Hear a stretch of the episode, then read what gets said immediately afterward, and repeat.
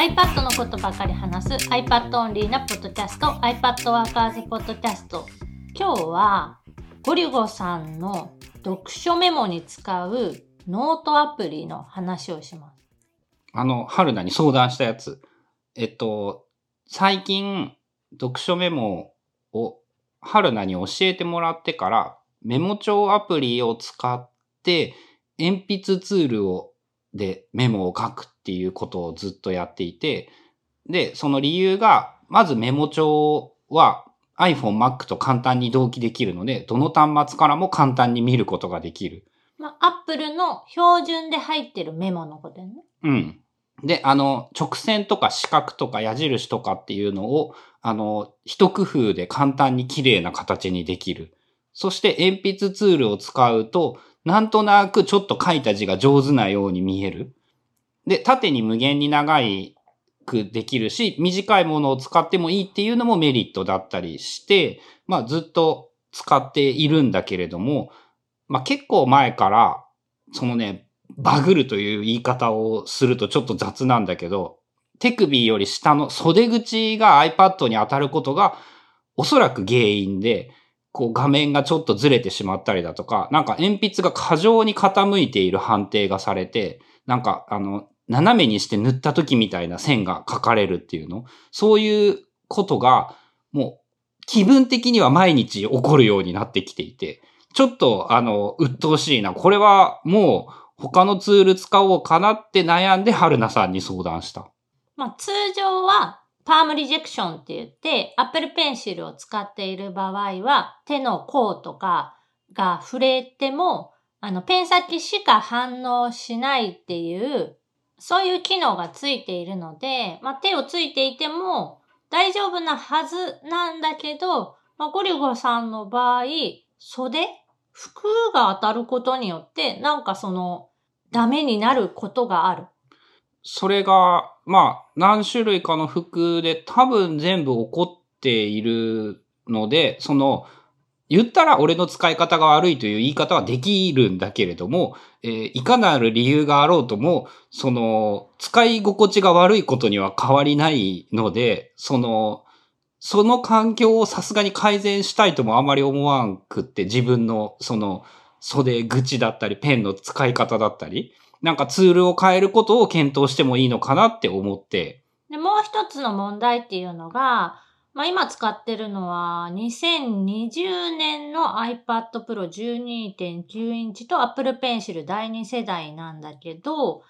鉛筆ツールを、まあ、使っているときに、鉛筆ツールが特にあの顕著に現れる角度の変化っていうの。Apple Pencil を倒して書くと、まあ、鉛筆を寝かして書いた時みたいに、こう、幅広いエリアが塗りつぶせるような感じの線になって、まあ、立てて書いてると、普通の一本の線で書けるっていうのが、その持ち方だったりとか、ペンの角度によってだと思うんだけど、たまに誤反応というか、かなりそのペンを傾けて書いているような線が描かれてしまうことがある。まあ、これに関しては、春菜の環境でもちょいちょい起こる。よく起こるって感じかな。で、まあ、あの、OS のアップデートとともに、えっ、と、良くなる可能性は、まあ、まだまだあるんだけど、もうね、それに関してはここ1年ぐらいずっと同じなので、えっと、まあ、半分諦めかけていて、で、どうするかっていう話で、まあ、アプリを変えるっていうのも一つあるんだけど、ペンツールを変えるっていう方法もあるよって話をしていて、で、Apple のメモ、えー今回その iPadOS16 で新しいペンツールっていうのが3種類増えていて、モノラインっていうのと万年筆っていうのと水彩のブラシっていう3種類新しいそのペンが増えてるね。これまでは鉛筆とペンと蛍光ペンだったっけ？大雑把にペンの種類で言うと。が、あと3個増えて6種類になった。そうね、そうなった。で、えっと、まあ、最初はいろんなアプリをいろいろ試してみて、まあ、これでもいいかもしれんな、どうなんかな、とかって悩んでいたんだけど、結論として、その春菜さんおすすめのモノラインというペンを使えば、ひとまずは、あの、解決するんじゃないかっていう結論になって。まあ、アップルの元々あったペンツールっていうのが、筆圧とか角度によって太さが、あの、変わるペンっていうのかな？ちょっと太くなったり細くなったりっていう感じのペンで、で、ずっとそれがあんま好きじゃなくって、で、まあ、鉛筆ツールを使って出る鉛筆ツールが好きっていうのはあったんだけど、今回のそのアップデートでモノラインっていう太さの変化のしないペン。常に一定、書き始めから書き終わりまで常に一定の太さで書けるペンっていうのが、まあ、登場した。で、それを使うとかなりその書き心地というか今までなんか気持ち悪いなって思っていたものは、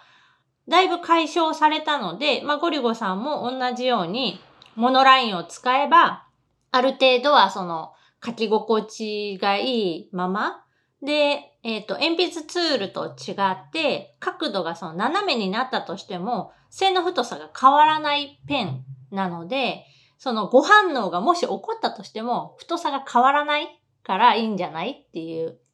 そう。でね、もう一個忘れていて思い出したのが、そのね、メモ帳っていうか、ペンの反応が悪くなることも結構起こっていたんだよね。その、処理が重い感じっていうの。で、それも、あの、一応可能性としてなんだけど、モノラインと鉛筆ツールを比べてみたら、鉛筆ツールの方が処理しないといけない情報は多いような気がして、まあ、そこでも、その、モノラインの方が書き味は良くなるんじゃないかなっていう期待があるっていうのがあるかな。まあ、アップルのメモの場合、メ